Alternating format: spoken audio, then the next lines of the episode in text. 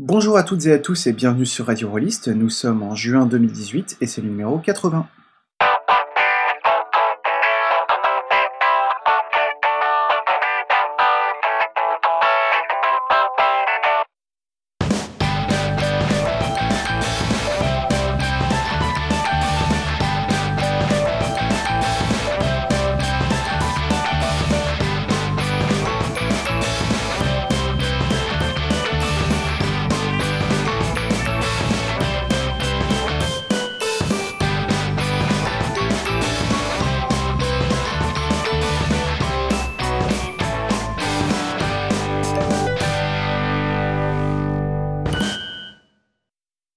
Toutes et à tous et bienvenue sur Radio Rollist. Alors euh, c'est le numéro 80. D'habitude euh, tous les 10 numéros à peu près on fait quelque chose d'extraordinaire. Ça ne va pas être le cas euh, pour ce numéro parce que c'est bien aussi de temps en temps de ne pas faire que de l'extraordinaire. En fait ce qui est extraordinaire c'est qu'on fait rien d'extraordinaire. Donc pour ce numéro, je suis en compagnie de Julien. Oh bah non en fait, hein. c'est pas extraordinaire donc je m'en vais moi. Allez salut bah, les auditeurs. C'est ta, présence qui est extraordinaire. ce qui est, ce qui est, ce qui est en plus complètement foufou, c'est que je suis également en présence de Gabriel. Bonjour, il fait très chaud donc vaut mieux que ce ne soit pas trop extraordinaire. Oui et puis euh, bah, c'est pour ça qu'on n'est pas vraiment en présence en fait. C'est ça aussi. Quand on enregistre en été c'est mieux de, faire chacun de notre côté. Avec des bouteilles fraîches. À quand une émission euh, dans un hammam? Ah, et eh ben écoute, euh, c'est un concept euh, intéressant. Je, pense que c'est intéressant. Et, voilà, on, va y réfléchir. Pour le numéro 150, par exemple, ça me paraît pas mal. Oui, ça me paraît assez loin, oui. Voilà, rendez-vous donc en, août 2024 pour le numéro 150. Non, beaucoup plus en fait. Je fais confiance en ta puissance de calcul là. Ah bah tu devrais pas. Au sommaire de ce numéro, eh bien, si Julien est là, c'est pour nous faire sa pastille, ce rendez-vous désormais régulier, puisqu'on en est au troisième numéro, si je ne m'abuse. Ensuite, euh, Gabriel nous parlera de la campagne Dead Suns pour le jeu Starfinder. Et euh, je terminerai en vous parlant de Exil. Mais avant tout ça, comme d'habitude ou presque, le coup de projecteur du mois. Alors ce mois-ci, euh, je voulais vous parler du 200 Word RPG Challenge, qui ressemble à un, nom de compétition de catch, mais qui veut juste dire euh, défi de jeu de rôle en 200 mots. Alors, je vous en parle pas euh, en mode actu parce que le challenge s'est terminé fin mai. Et d'ailleurs, je pense que les résultats seront diffusés, il me semble, le 16 ou le 17 juin. Mais est-ce que tu as rendu un jeu pour ce challenge? mais, mais oui, j'ai même rendu deux jeux.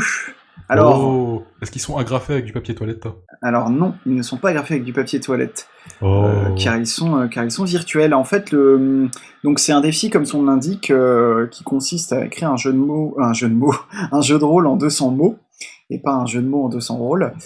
Ce qui serait intéressant aussi, ceci dit. Ce qui, serait intéressant, ce serait moins évident, je pense, et, et plus plus compliqué à départager. C'est un c'est un défi qui existe depuis 2015 euh, l'année dernière, donc euh, pour l'édition 2017, il y a eu 700 euh, entrées, 700 jeux de, soumis. On n'a pas encore les chiffres de cette année, mais je pense que ça va être à peu près autant, sinon plus. Donc, sachant que la première édition, je crois qu'il y avait un truc comme 250 jeux.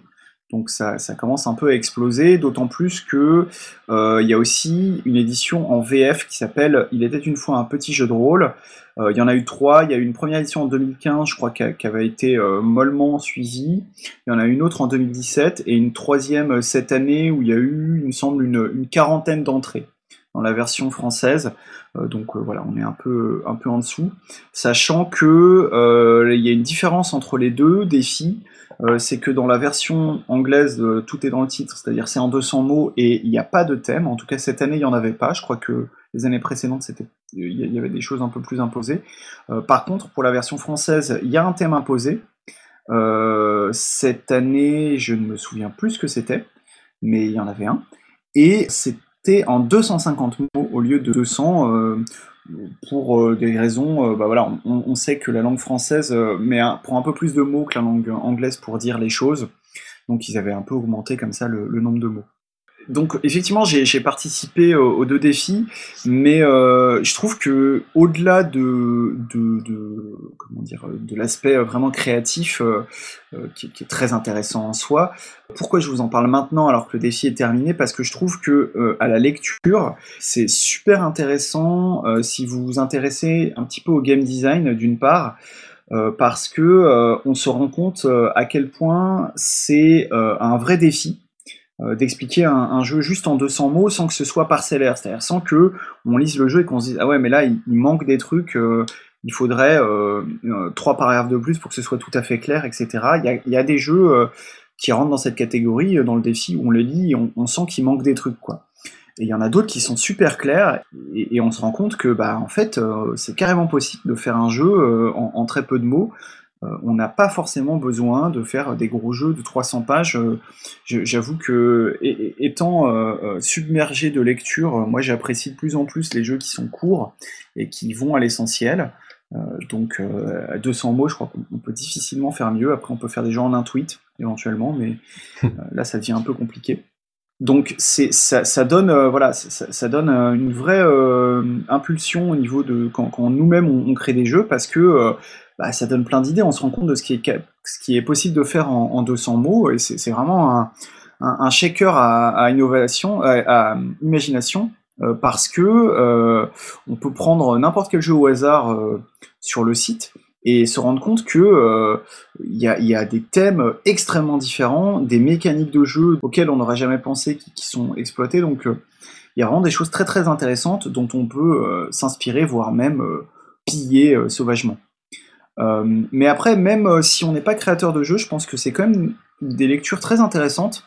Euh, parce que ça, voilà, ça, permet d'explorer. en fait, comme les jeux sont courts à lire, on peut en lire un petit peu au hasard et puis tomber sur des choses auxquelles on n'aurait pas pensé, où on se dit ah oui tiens ben ça c'est ça sort un petit peu de mes sentiers battus de ce que je fais en jeu de rôle et ça peut donner des envies d'autres façons de jouer, d'autres univers de jeu sachant que sur le site, il y a un moteur de recherche qui fonctionne assez bien.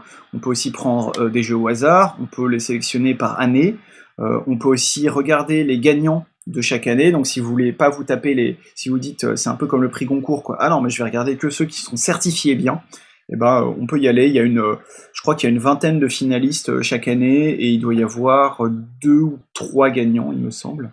Et il y a une intégrale PDF qui est produite de, de, chaque, chaque, année. Quoi. Donc, euh, par exemple, euh, l'édition 2017, bah, ça fait un PDF de 700 pages. Eh ben dis donc, il y a de sacrées bonnes idées sur leur site internet. Et il y a de, il y a de sacrés bons trucs. Alors, euh, il y a aussi le, compte Twitter. Il y a un compte Twitter officiel qui, chaque jour, sort une idée de jeu au hasard. Donc, si vous êtes sur Twitter, vous pouvez le suivre, ce compte Twitter. Et du coup, ben, chaque jour, vous avez un nouveau jeu à lire. Ce que je trouve plutôt cool.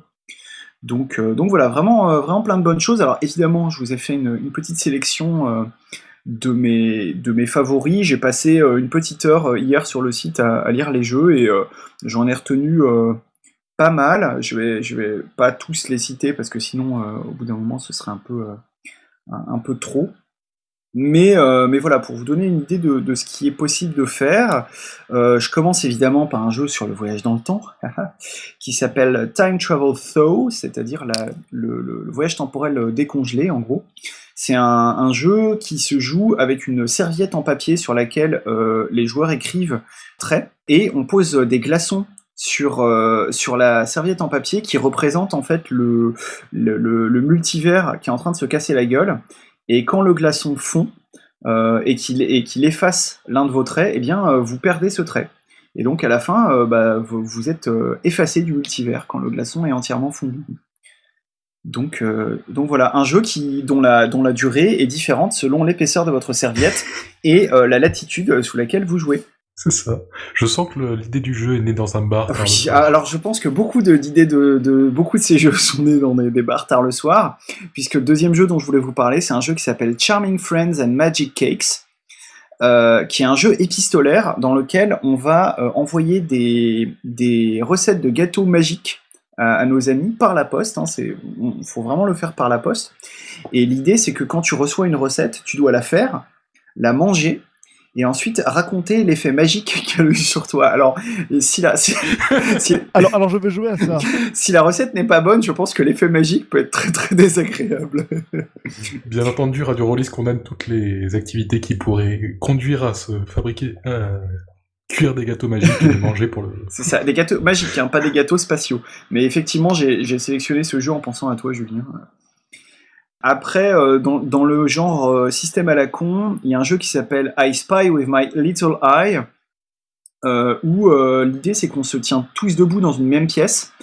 Et le système, c'est ce fameux jeu anglais, donc I Spy with My Little Eye, c'est de dire je vois dans cette pièce un objet qui commence par la lettre H. Et les autres doivent essayer de deviner, et en gros, s'ils trouvent pas, t'as réussi ton action, et s'ils trouvent, t'as raté ton action. Il y a un jeu qui s'appelle Lost Letters, euh, qui est censé être un jeu qui euh, sensibilise à euh, certaines difficultés de prononciation ou au fait d'être neuroatypique. c'est un, un, dungeon crawler assez classique, sauf que selon le niveau de santé de votre personnage, il y a certaines lettres que vous ne pouvez pas prononcer dans vos descriptions. Genre, euh, quand vous dites euh, j'attaque le kobold, et euh, eh ben, quand vous, par exemple, si vous, êtes en pleine santé, vous n'avez pas le droit d'utiliser les lettres W, X, Z, etc. Et si vous êtes au, au, seuil de la mort, vous n'avez pas le droit d'utiliser les lettres S, E, A, ce genre de choses. Donc plus vous êtes blessé, plus c'est dur de vous exprimer. Il y a un jeu qui s'appelle Fade In, qui est un jeu euh, qui est censé se jouer avec une machine à écrire, même si euh, le créateur du jeu dit qu'on peut aussi jouer avec un ordinateur, même si c'est moins cool. Euh, dans ce jeu, vous incarnez des scénaristes hollywoodiens qui sont tous regroupés autour d'une machine à écrire et qui doivent écrire un script, sachant qu'il y, a un producteur qui vient d'entrer dans la pièce et qui vient de donner des contraintes euh, complètement con euh, pour que selon lui le film soit réussi. Genre ah il faut absolument trois explosions et deux scènes de sexe dans cette scène. Et l'idée c'est que euh, on, ça soit chacun notre tour face à la machine à écrire. Il y en a un seul qui tape et tous les autres autour lui font des suggestions. Donc un, jeu potentiellement assez, assez bordélique. Il y a un jeu, je pense que c'est mon favori de, ceux que j'ai lus, qui s'appelle L'appel du vide. Alors le, titre est en français, mais le jeu est en anglais. Euh, dans lequel il y a un joueur qui incarne un, rêveur euh, qui, est, euh, qui rêve qu'il est au bord d'un précipice. Sauf qu'en fait, peut-être qu'il ne rêve pas. L'ambiguïté est, tout à fait délibérée. L'idée, c'est que la personne qui incarne le rêveur ferme les yeux. et les autres personnes incarnent le rêve et doivent lui décrire. alors si, je me souviens bien, chacune incarne un sens, genre bah, pas la vue du coup, mais l'odorat, l'ouïe, le toucher, etc. Et euh, chacune des personnes qui incarnent les aspects du rêve décide en son fort intérieur si ce qu'elle décrit c'est la réalité ou le rêve. Et à un moment, le rêveur euh, va décider soit de sauter dans le vide et de s'envoler, soit euh, de faire demi-tour et de rentrer chez lui selon qu'il estime être dans la réalité ou le rêve, mais les autres personnes ne doivent jamais lui révéler si c'était bien la, la, réalité ou le rêve. Donc tout se fait comme ça en intérieur, donc c'est une façon de jouer euh, assez euh, atypique, euh, mais que je trouve vraiment très intrigante, que, je serais assez curieux d'essayer. et pour finir, un, jeu, un, jeu, qui s'appelle Day at the Planet, dans lequel on incarne un extraterrestre qui essaie de se faire passer pour un humain et d'avoir une, journée de boulot normale. Et donc euh, l'idée c'est qu'on fait des jets de dés pour savoir si on arrive à tenir sa, tasse de café normalement, euh, si on arrive à taper un rapport à l'ordinateur euh, en, langue humaine, etc., etc., à tenir le coup dans une réunion de boulot. Et on, gagne la partie si on a réussi à finir à la fin de la journée de boulot sans se, sans se faire griller et sans péter un plomb. Octodad avec un alien donc. Exactement. Donc voilà, pour un aperçu assez euh, éclectique de, ce qu'on peut trouver, il y a, plein d'autres choses, il y a des choses un peu plus classiques. Hein. Moi, je, j'étais plutôt attiré par les jeux atypiques, mais il y a des jeux euh, qui, sont euh, voilà, un, peu moins barrés. mais, voilà, donc je trouve vraiment une, ressource très intéressante. si vous avez, en général, c'est des jeux assez courts, donc si vous avez une heure à tuer, vous n'avez pas de jeu devant vous, ben, vous allez sur le site, vous, cherchez un jeu, ou vous chopez au hasard, et puis vous essayez le truc, quoi. Euh, je trouve que voilà, c'est un, bon, euh, un bon entrepôt à, petits jeux à essayer comme ça pour voir. Euh, peut-être ce sera très bizarre, peut-être ce sera super. c'est en tout cas d'autres manières de jouer que je trouve très intéressantes. Il y a un truc qui m'intrigue sur ces jeux, c'est que certains d'entre eux peuvent être joués tels que sans connaître le jeu de rôle, et d'autres, au contraire, nécessitent de savoir ce que c'est que faire du jeu de rôle pour pouvoir y jouer si tu veux. Il y a des jeux qui se basent sur beaucoup d'implicites, sur les pratiques rôlistes qu'on a en général, et puis d'autres, comme par exemple, euh, bah évidemment c'est le, jeu pâtissier qui me revient en tête, euh, où t'as pas besoin d'avoir fait du jeu de rôle dans ta vie pour pouvoir jouer à ce type de jeu, quoi. Donc c'est vachement intéressant. Alors que celui sur les neuroatypiques où tu vas faire du dungeon crawling, bah faut savoir ce que c'est que le dungeon crawling en fait. Ouais, tout à fait. Et d'ailleurs, euh, il faut préciser aussi que en fait, il y a beaucoup de jeux sur ce site qui, qui sont pas du jeu de rôle. Hein. Il y a des GN, euh, il y a des, il y a un peu tous les types de jeux. Euh. Il y a du jeu de plateau? Alors, euh, il me semble qu'il y a quelques, bah, il y a des jeux qui se jouent avec des cartes à jouer, tu vois, par exemple, et qui sont vraiment à la limite entre jeux de rôle et jeux de société. Donc, c'est ça qui est intéressant aussi, quoi. C'est, enfin, c'est ces deux types de frontières, en fait, celle que tu évoques, Julien, et puis la, la, frontière du genre, où en fait, on, on se rend compte qu'on on s'en fout un peu, quoi. Mais, euh, mais oui, bah les, les, quand je parlais tout à l'heure de il faut pas que ce soit parcellaire, euh, il y en a, il y a un certain nombre de jeux qui, pour que ça tienne en 200 mots, moi j'ai lu des jeux par exemple où ils disent, la, première phrase c'est c'est un jeu où euh, voilà, on va faire du dungeon, crawling, donc partez du principe qu'il y a les classes habituelles. Donc il faut savoir qu'il y a les classes habituelles. Pareil, les jeux qui vont te dire, alors pour ce jeu, le système de résolution, c'est du PBTA. Donc voilà, là, il y a des, c'est des jeux qui, qui se, s'appuie sur une connaissance préalable. Quoi. Et c'est aussi intéressant parce que beaucoup d'entre eux peuvent paraître juste des idées qu'on aurait envie de développer entre guillemets euh, en vrai jeu, tu vois, en, quelque chose de plus, de plus complet, de plus touffu, alors que d'autres se suffisent vraiment complètement à eux-mêmes, quoi. Ouais, et d'ailleurs, il y, il y a des jeux qui sont des suppléments aussi. Euh, alors je crois que ça se fait de moins en moins, mais dans les premières éditions, il y en avait pas mal. Des jeux où il y avait marqué en gros euh, des, textes du coup, il y avait marqué ben ça c'est pas un jeu, c'est un supplément euh, pour par exemple quand vos aventuriers arrivent dans une auberge, vous pouvez sortir ce jeu pour faire une espèce de mini-jeu dans l'auberge. Donc il y a aussi ce, ce, genre de modalité là quoi. C'est très dans l'esprit des Sunderland de Vincent Baker. Avec, par exemple, le jeu qui permettait d'animer une, soirée de veille ou de garde autour d'un feu de camp. Ouais, tout à fait. C'est finalement assez intéressant pour venir pimenter une campagne qui risquerait de ronronner un petit peu trop et de s'enfoncer dans son originaire. Ouais, ouais, bah ça, aussi, euh, c'est un truc qui est très. Bon, ça, mériterait un sujet à part entière et je pense que je. J'en parlerai plus en détail une autre fois, mais les, les, jeux courts euh, comme ça, euh, c'est effectivement une autre manière très intéressante d'y jouer, c'est de les insérer dans, euh, dans une campagne plus longue. Je sais que, euh, enfin, je connais des, des, gens qui l'ont fait. Euh, par exemple, un, groupe de joueurs de, du jeu Night Witches dont on a déjà parlé à l'antenne, qui ont, à un moment de leur campagne, utilisé un jeu onirique pour jouer les rêves de leurs personnages, ce qui leur a permis de développer un petit peu la psychologie de leurs personnages, etc., dans un cadre un petit peu différent. Quoi. Donc voilà, je, vous encourage euh, vraiment vivement à aller voir euh, le 200 World RPG Challenge, à aller voir euh, Il était une fois un, petit jeu de rôle, et puis bah, du coup à y participer la, prochaine fois, voire même d'ailleurs à y participer sans attendre, à faire le truc dans votre coin. Il n'y a pas de raison quoi. Et, et, donc voilà ce que je voulais mettre en lumière ce mois-ci, et sans plus attendre, je passe la parole à Julien. Euh, qui, je crois, pour sa, pastille, va nous parler d'histoire de canal méta. Absolument. Mais en fait, comme euh, j'ai en quelque sorte carte blanche, j'ai décidé de faire autre chose aujourd'hui. Allez, allez, anarchie J'ai décidé, chers auditeurs, de vous euh, raconter ma partie. Ah ouais, carrément. Ouais, ouais, ouais. Je vais vous raconter une partie. Ouais, ouais, tout à fait. Mais, mais bon, voilà. Euh, de toute façon, maintenant, par contrat, euh, Monsieur comme Martin est obligé de, de diffuser, donc euh, pas de problème, quoi. Alors, on est obligé de t'écouter raconter la partie, quoi. Ouais, ouais, carrément. Et puis les auditeurs, ne, partez pas. Vous allez voir, ça va être bien. J'ai l'impression d'être en convention. C'est le but. Alors, c'est une partie qui date un peu. Et je dois dire que j'avais les, larmes aux yeux et le sourire aux lèvres quand elle s'est terminée. J'avais vécu de la fin de l'enfance et la chute de libreté. C'était une partie assez extraordinaire qu'on avait vécue, avec un jeu qui nous offrait des possibilités assez inouïes.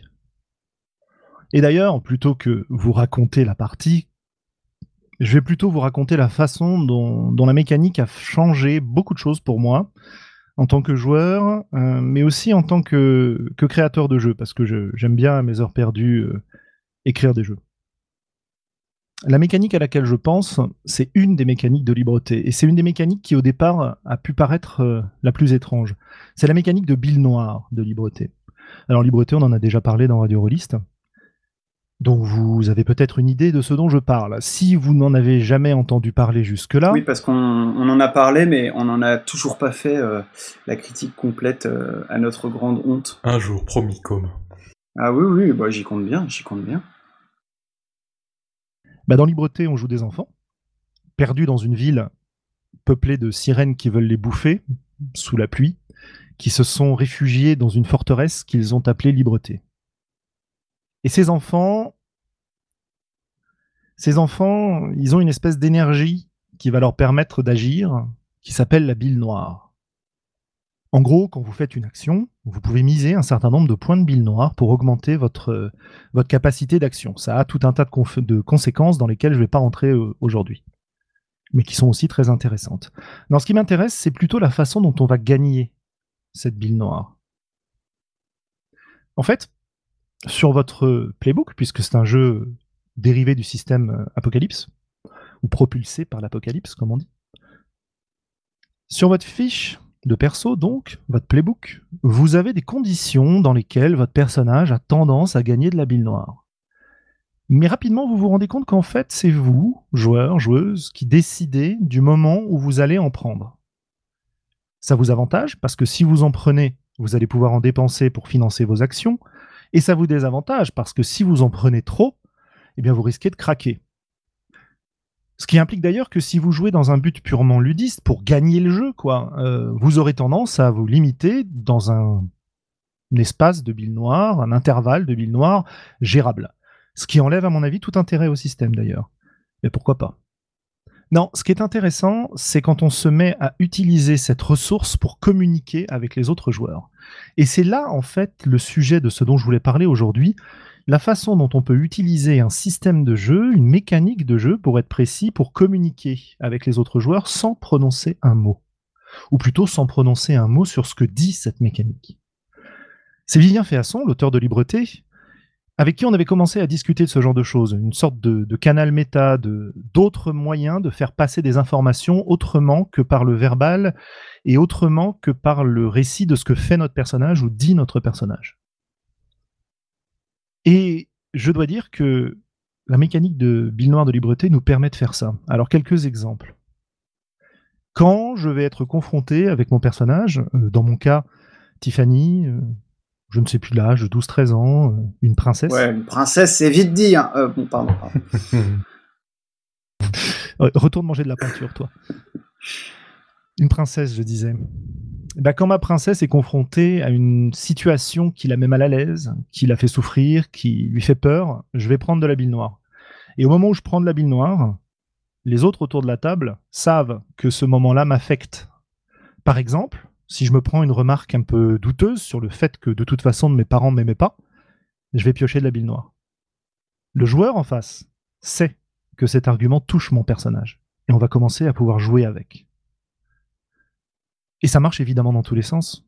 Quand je fais une remarque à, à la grande dans le groupe, la brute, à propos de, comment dire, l'attachement qu'elle semble porter à un PNJ, et qu'évidemment elle dément en disant qu'elle n'en a rien à faire, à ce moment-là, discrètement, euh, le joueur prend une bille noire. Et là, je sais qu'en fait, derrière la façade, il y a quelque chose. Et quelque part, j'ai l'impression que c'est l'inverse de la carte X. C'est-à-dire que si tu prends la bille noire, la bille noire, tu montres que ça touche ton personnage, mais que tu as envie de jouer avec ça. J'y n'y avais pas pensé dans ces termes, mais ouais, t'as tout à fait raison, ouais. Effectivement. C'est vraiment un, moyen de, dire aux autres euh, ça fait mal, mais, mais, mais, mais vas-y, quoi. Euh, Alors qu'à l'opposé, si je veux pas jouer avec ça, si je veux pas euh, que ça intervienne dans le jeu, je n'en prendrai pas. Mais pour moi, on n'est pas dans le domaine de la sécurité, c'est-à-dire que ça ne, ça ne nous enlève pas la possibilité d'avoir une carte X et de, et de réguler tous ces aspects-là aussi, en fait. Sûr. Donc, la bille noire, c'est un moyen de communiquer par la mécanique de jeu et de donner un deuxième niveau de langage à ce qu'on fait.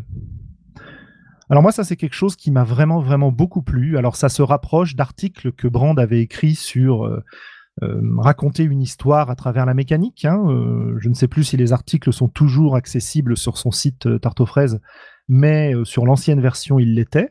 je vous invite à, aller découvrir ça, c'est très intéressant, notamment autour d'utilisation du jeu d'échecs pour, pour raconter des histoires. c'est très très intéressant. Mais je me suis dit aussi, est-ce que ça n'existait pas déjà dans d'autres jeux? Est-ce qu'on jouait pas déjà comme ça? Alors, comme souvent en jeu de rôle, c'est évidemment le cas, de manière plus ou moins prononcée, plus ou moins élégante. En fait, le premier exemple qui m'est revenu en tête, et pour pas être trop long, je vais m'en tenir à cet exemple-là pour ce qui est des jeux un peu plus anciens, c'est le système euh, roll and keep qu'on avait dans des jeux comme euh, La Légende des Cinq Anneaux ou Les Secrets de la Septième Mer dans les anciennes versions. Alors, comment est-ce qu'on pouvait jouer de cette manière-là dans ces jeux-là? Dans ces jeux-là, lorsqu'on lance les dés, on va tirer un certain nombre de dés et on va choisir d'en garder certains autres. C'est défini par nos caracs. Euh, en général, par exemple, je vais lancer mon attribut d'attaque plus ma compétence d'arme et je vais pouvoir garder un nombre de dés égal à mon attribut d'attaque. Voilà. Et là, j'ai deux façons de faire. La façon de base qu'on utilisait 95% du temps, il hein, faut être honnête, euh, je choisis les dés les plus hauts pour réussir à faire l'action la plus spectaculaire possible. Parce qu'on veut gagner. Parce qu'on veut gagner.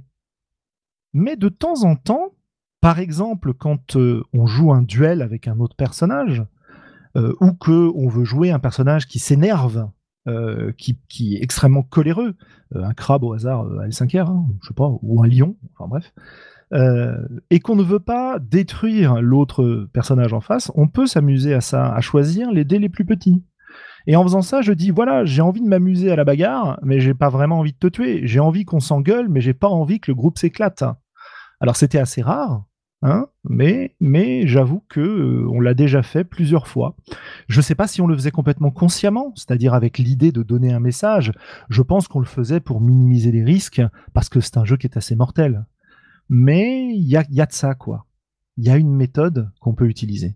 Alors si je peux parler de mon expérience, également avec L5R, le... ça fonctionnait aussi chez nous, chez nous, mais pas pour transmettre des messages entre joueurs plutôt en fait, euh, c'était quelque chose qui se, qui se voyait, qui prenait sa place dans la narration, que votre personnage se retenait. C'était au final plus une mécanique de jeu traditionnelle qui servait à créer de l'histoire plutôt qu'à communiquer entre les joueurs. Absolument. Euh, on l'a déjà utilisé comme ça aussi. Oui, tout à fait. Euh, je, de, la, de la même manière que à Donjon, on pouvait choisir de ne pas faire des dégâts mortels dans certaines circonstances. Euh, ça dépend des éditions, etc., etc. Ouais, ouais. Il y a la retenue qui est importante. Mais, mais je sais qu'on l'a utilisé aussi autrement de temps en temps, quoi. c'est peut-être pour ça d'ailleurs, à, travers ces prémices, que lorsque j'ai été confronté à la mécanique de libreté de la ville noire, tout est revenu euh, et ça m'a beaucoup, beaucoup marqué. Ça m'a tellement marqué d'ailleurs que j'ai l'impression qu'aujourd'hui, lorsque j'écris un nouveau jeu, je ne peux pas vraiment m'empêcher euh, d'y penser. Je vais vous donner un exemple. Euh, j'ai écrit un jeu qui s'appelle De mauvais rêves, dans lequel on va avoir des différents moments où ce type de mécanique va intervenir. Et je m'en suis rendu compte plus tard. J'ai même une mécanique qui au départ n'était pas conçue comme ça et qui, au fur et à mesure de l'utilisation du jeu, l'est un peu devenue. Dans ce jeu, euh, chaque joueur prend tour à tour un rôle de meneur par rapport à un autre joueur. Le joueur actif décrit une action qu'il est en train d'accomplir et un des autres joueurs lui impose un obstacle et lui pose une question. Mais intéressons-nous à l'obstacle. Cet obstacle, il va être décrit dans l'histoire en fonction de la volonté des joueurs et de ce qu'on a décidé pour la partie. Et on va lui attribuer une difficulté, ou plutôt un nombre de jetons négatifs. Au départ, pour moi, c'était une difficulté. C'était, euh, bah voilà, je peux mettre entre 1 et 3. Si je considère que l'épreuve est difficile, je, mets 3. Si je considère qu'elle est facile, je mets 1. Et pendant les parties, je me suis rendu compte que ça fonctionnait pas vraiment comme ça on commençait à se demander, alors voilà, pour moi, ça, c'est quelque chose qui devrait toucher ton personnage, qui devrait être difficile pour lui, comme euh, au départ du jeu, on n'en sait pas trop sur les personnages, ça marche assez bien. Et eh ben, euh, si je veux que ça le touche, ben, je vais mettre 3. Si je veux qu'au contraire, euh, ce soit quelque chose d'assez anodin pour lui et que tu aies l'occasion de montrer que c'est anodin pour lui, je vais plutôt en mettre 1. Donc c'est pas aussi élégant qu'à libreté, mais cette mécanique, suite à ma confrontation au système de libreté, a finalement changé dans son usage au cours des parties. Donc ça, c'est assez intéressant. Oui ça, me fait penser, euh, cette idée de voilà, je vais en mettre un, je vais en mettre trois, etc., à quelque chose qu'on retrouve euh, dans pas mal de jeux.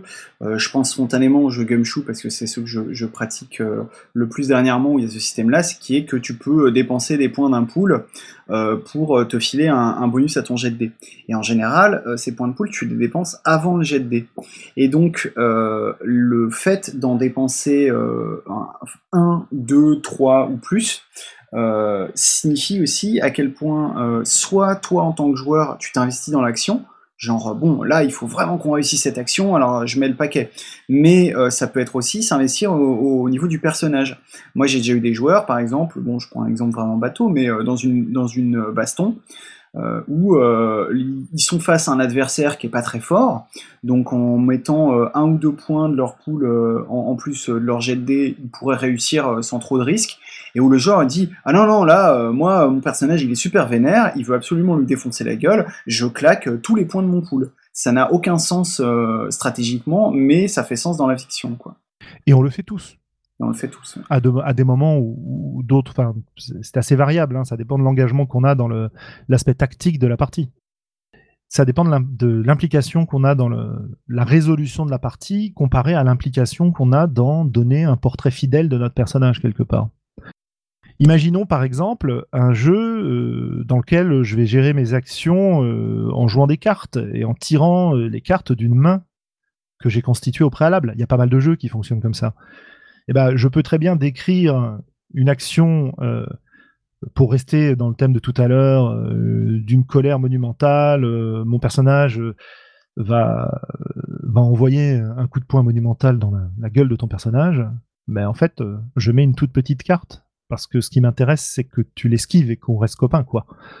Donc il y a, des tas de choses à faire avec ça. Il y a des tas de possibilités d'utiliser notre système de jeu, non pas seulement pour résoudre une action, et quand je dis système de jeu, je parle de mécanique, là, hein, j'utilise l'acception euh, générale du, peuple rôliste.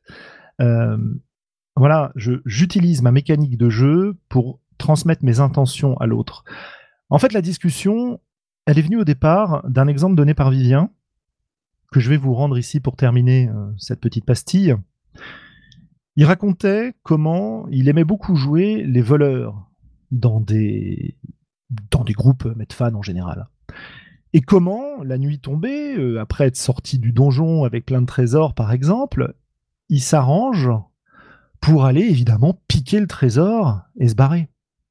Bah, c'est un voleur quoi. Sauf que l'intention de Vivien derrière tout ça, c'est quoi? Bah, C'est qu'on le rattrape c'est qu'il puisse jouer euh, son voleur un peu penaud, euh, qui a euh, plus ou moins trahi le groupe, mais qui se sent coupable, etc., etc. Donc, il va décrire avec force détail la façon dont il va laisser échapper certains bruits, etc., etc. Quoi. Si on gère ça uniquement par un lancer de dés et qui réussit très très bien ça, ça, son jet de discrétion parce que le système ne nous permet pas d'avoir une gradation de ce point de vue-là, bon, bah, voilà, ça peut tomber complètement à l'eau. Si le système nous permet, par exemple, de choisir le dé qu'on va lancer pour cette action, ou de choisir, euh, je ne sais pas, les, compétences qu'on va faire intervenir, bah, c'est une discussion qui est tout autre. Si vous voulez aller plus loin, je vous renvoie aussi euh, au blog de Génie, je ne suis pas MJ. Euh, elle a parlé à l'occasion de ce genre de choses. La façon dont on va essayer de faire comprendre aux autres ce qu'on a envie de jouer maintenant. Et d'ailleurs, les derniers articles de son blog sur le jeu en performance, écrit euh, avec Félix Bérou, vous, y trouverez aussi de la matière. On n'est plus sur le côté mécanique, mais on est assez proche au niveau d'intention, ou en tout cas, on peut jouer de cette manière-là. Bref, renseignez-vous, allez lire, et, vous verrez, il y a des choses à faire, et il y a des jeux à créer autour de ces concepts-là. Ouais, tant qu'à citer les copains, on peut aussi citer. Alors, je crois qu'il en a fait un article sur une pincée de fel sur les euh, je crois que c'est les gestes rôlistes, enfin je sais plus exactement comment il appelle ça. Ah oui, les signes, gestuels, tout, à fait. Felondra. Voilà. Felondra, le blog, on, en a déjà un petit peu parlé euh, ici, euh, avec cette idée que voilà, tu peux, en t'inspirant notamment du théâtre d'impro, imaginer tout un répertoire de signes qui permettent de, faire comprendre aux autres non seulement le, le classique euh, bah, la carte X, mais aussi au, le contraire, donc on évoquait tout à l'heure, le vas-y, euh, euh, tape-moi plus fort, mon personnage n'aime pas ça, mais moi j'aime ça, ou, non, un peu plus doucement, qui sont aussi des, gestes de GN, et puis les, trucs qui, vont un peu au-delà, du genre, bon là, on passe à autre chose, ça tourne en rond, ce, genre de choses, enfin, encore, arrête, accélère et ralentit, si je, si je me souviens bien. Ouais, c'est ça. Il y, en a d'autres encore, hein, mais euh, c'est les, les, plus utiles. Ouais. Bah là après, après ça, ça, ça, dépasse un petit peu ce dont tu parlais, euh, Julien, mais voilà, pour citer une autre manière de, de, de communiquer euh, par un autre canal que celui du jeu, quoi, en quelque sorte. Ouais, tout à fait. Et ce qui m'a vraiment, vraiment plu dans Libreté, c'était la façon dont on réinvestissait un canal qu'on utilise déjà et un langage qu'on parle déjà, qui est le langage du système de résolution, le langage de la mécanique, et comment on pouvait utiliser ce langage de la mécanique autrement pour faire passer des idées. Euh, c'est pas garanti, parfois ça marche pas du tout. Il y a des jeux qui s'essayent et qui ne fonctionnent pas, puis il y en a qui fonctionnent très bien, comme Libreté. Voilà. Voilà, acheter Libreté, c'est bien. Et d'ailleurs, euh, si vous si vous savez pas pourquoi c'est bien, eh bien, dans, le numéro 150 de Radio Rollist, nous vous dirons enfin pourquoi Libreté. Mais en attendant, bah, on va pas parler de Libreté, euh, puisque Gabriel, tu vas nous parler d'une, euh, alors c'est d'une campagne, hein, pas du jeu lui-même, mais plutôt d'une campagne du jeu Starfinder. C'est ça, la toute première campagne pour le sortie pour le jeu Starfinder. Donc Starfinder, qu'est-ce que c'est? C'est le nouveau bébé en fait de Paizo, euh, cette boîte qui a réussi à construire une gamme euh, monumentale sur les cendres de l'édition 3.5 de Donjons et Dragons. Le... Cette gamme doit compter à peu près une centaine de bouquins, enfin c'est quelque chose de monstrueux. On, va pas se mentir, la, sortie de Starfinder était moins pour occuper un créneau space opéra euh, dans le jeu de rôle tradit, que euh, un moyen pour Paizo de faire des essais pour voir s'ils avaient la capacité de designer un nouveau système de règles qui serait acceptable pour sortir la, la V2 de leur jeu phare Pathfinder. Mais tout ça, on s'en fiche, parce que je vais vous parler de la, campagne et pas du jeu. Toutefois, ça peut être intéressant de placer les bornes pour ceux qui n'auraient jamais entendu parler du jeu Starfinder. Je sais pas comment vous avez fait, enfin Black Book Edition a fait un, un, full lancement sur le sujet, donc a priori vous en avez entendu parler, vous avez vu les visuels à peu près partout. Mais pour cela, donc, euh, Starfinder est un jeu donc, qui se veut space opéra, j'aurais plus tendance à classer ça dans la space fantasy. On, se préoccupe moins d'étudier les développements futurs de, la civilisation à l'aune de la découverte des étoiles que de se balader dans, des environnements exotiques avec des pistolets laser et des, aliens bizarres. Comme euh, Star Wars en fait. Oui, c'est d'ailleurs une des... Enfin, c'est une des inspirations principales. Pathfinder a aussi des paladins de l'espace. La deuxième plus grosse source dans laquelle vient puiser euh, Starfinder, c'est Mass Effect, c'est le jeu vidéo qui a quand même marqué beaucoup de gens de, euh, ces, dix, dernières années. Tout un tas d'aliens semblent directement tirés de la, saga Mass Effect, et le concept même d'avoir un univers qui tourne autour d'une station spatiale centrale semble tout droit sorti de la série.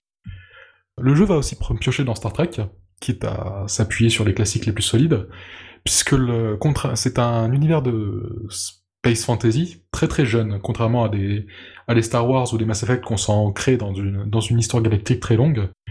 Là, on est dans un univers dont où tout le monde est amnésique. Il y a eu un, un long passage à vide, le gap dont personne ne se souvient, ce qui fait que l'univers, la, la, galaxie est en, en perpétuelle redécouverte. C'est d'ailleurs relié à l'univers de Pathfinder, Golarion, en sens où ce sont les mêmes planètes, les mêmes dieux également. On y trouve aussi de la magie, des elfes dans l'espace, ce qui a des côtés rigolos. Mais avec des petits propulsés vraiment dans le futur, ce qui est pas forcément toujours très bien fait. Le, côté euh, la planète a disparu, les dieux savent ce qui s'est passé, mais, on va pas vous le dire, peut sembler quelquefois très maladroit. Au niveau du système, ça se base donc sur le sur le, D20 de 3, le 3.5. Je ne conseillerais pas forcément aux gens qui apprécient euh, Pathfinder, du moins je, je ne leur, conseille, conseillerais pas s'ils sont gavés par les derniers euh, développements de Pathfinder, puisque Starfinder c'est tout à fait dans la même lignée. Et personnellement, je trouve les designers de Paizo pas tout à fait inspirés quand il s'agit de produire du matériel de règle.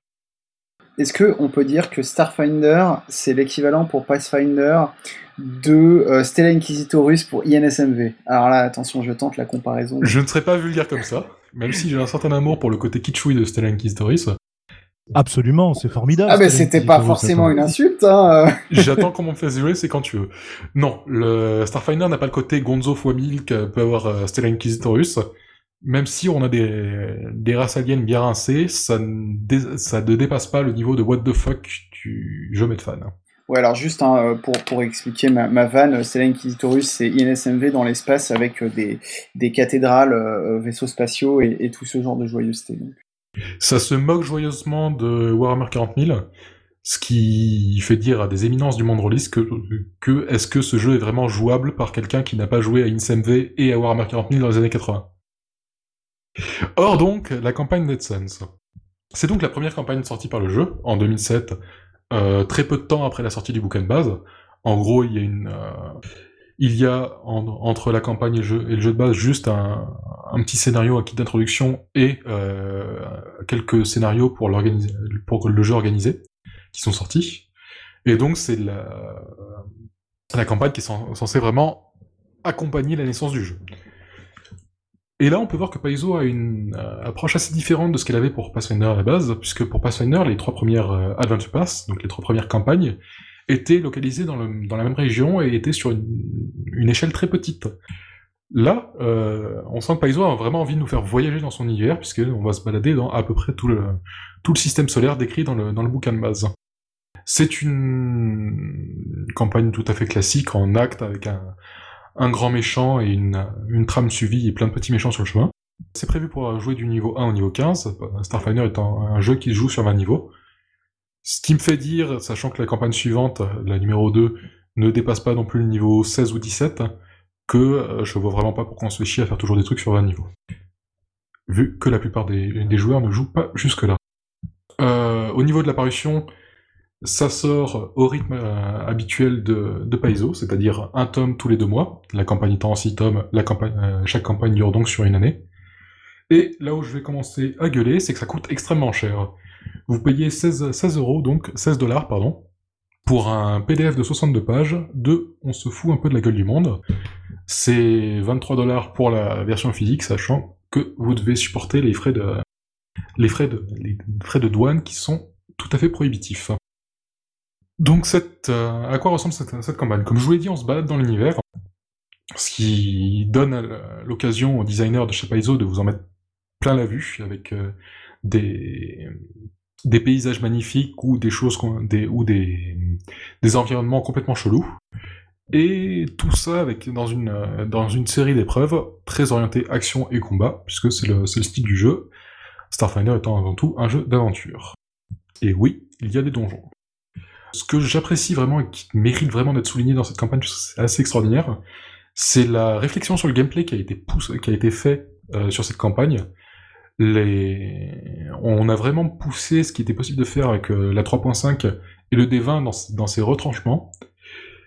Ce n'est pas le système de base de Starfinder qui est, impressionnant à ce point, c'est vraiment ce qui en a été fait dans les campagnes au, euh, au niveau des épreuves et des challenges que vous allez rencontrer. Il y a une, euh, une vraie volonté de donner aux, joueurs des approches tactiques différentes, euh, des stratégies et de donner aussi aux MJ les moyens de s'amuser avec le, avec le D20. On- C'est assez époustouflant et ça, a été pioché quand même dans ce qui se fait euh, en plus récent et en plus réfléchi au niveau game, game design. Par ailleurs, ce que je vais appeler par la suite les, les modules de jeu, donc ces challenges, ces épreuves en fait que vous allez rencontrer dans la campagne, sont assez facilement ressortables et réintégrables en changeant juste la, la coloration. Par exemple, si vous passez d'une poursuite dans la jungle à une poursuite dans l'espace, c'est tout à fait faisable et tout à fait possible. Ce qui fait que ça vous donnera des outils aussi pour faire vos propres campagnes juste derrière. Pour aller d'un challenge à un autre, on a une intrigue, et là, c'est l'instant où on rigole beaucoup. L'intrigue de Starfinder me fait beaucoup penser à celle d'un Assassin's Creed, la série de jeux vidéo. Si vous avez joué, vous, avez fait sans doute des, flashbacks de ces longues histoires tarabiscotées euh, qui essaient de vous faire bien comprendre à quel point elles sont importantes et qui tiennent ensemble des bouts de, gameplay euh, à travers une, euh, une histoire recommandasse qui fait intervenir un paquet de PNJ vraiment dans... Enfin, les trois premiers tomes de la, campagne doivent compter au moins une, cinquantaine de, PNJ nommés, il y, en a vraiment une palanquée, et qui sont assez franchement oubliables pour la plupart. Si vous comptez vous intéresser à leurs envies, leurs ambitions et, et les faire vivre, je vous souhaite bien du courage, c'est vraiment pas facile. Non mais il y a les caracs, on peut les buter quoi. La plupart des PNJ euh, qui ne sont pas butables n'ont pas de carac et euh, a priori donc ce sera au MJ de se dépatouiller aussi si on, si on veut les buter. Comment, comment détourner la réplique de Predator? Si ça a des caracs, c'est qu'on peut le tuer. Ce qui est effectivement une doctrine de, une doctrine de Pathfinder. Au milieu de cette palanquée PNJ, vous allez avoir beaucoup de méchants, euh, qui eux ont des caracs et peuvent donc être butés, suivez un peu. C'est vraiment ce qui m'impressionne dans les campagnes Paizo, c'est cette euh, volonté qu'ils ont de nommer et développer des seconds couteaux qui ne vont faire qu'une seule scène pour la plupart avant de se faire fumer lamentablement. Je ne sais toujours pas pourquoi ils font ça. En tout cas, ce qui est sûr, c'est que les méchants que c'est que ce que vous allez affronter sont des méchants bien identifiés. Grosso modo, vous avez euh, des necromanciens fascistes et des cultistes. Vous, aurez à peu près pas de, pas de remords à les, à les trucider, donc. Je vous parlais des trois, premiers tomes euh, tout à l'heure. Non, euh, je, vais vous, je vais vous en parler plus en détail. Non seulement parce que c'est ce que parce que c'est ce que j'ai joué, mais aussi parce que c'est ce que vous avez le plus d'occasion de faire jouer.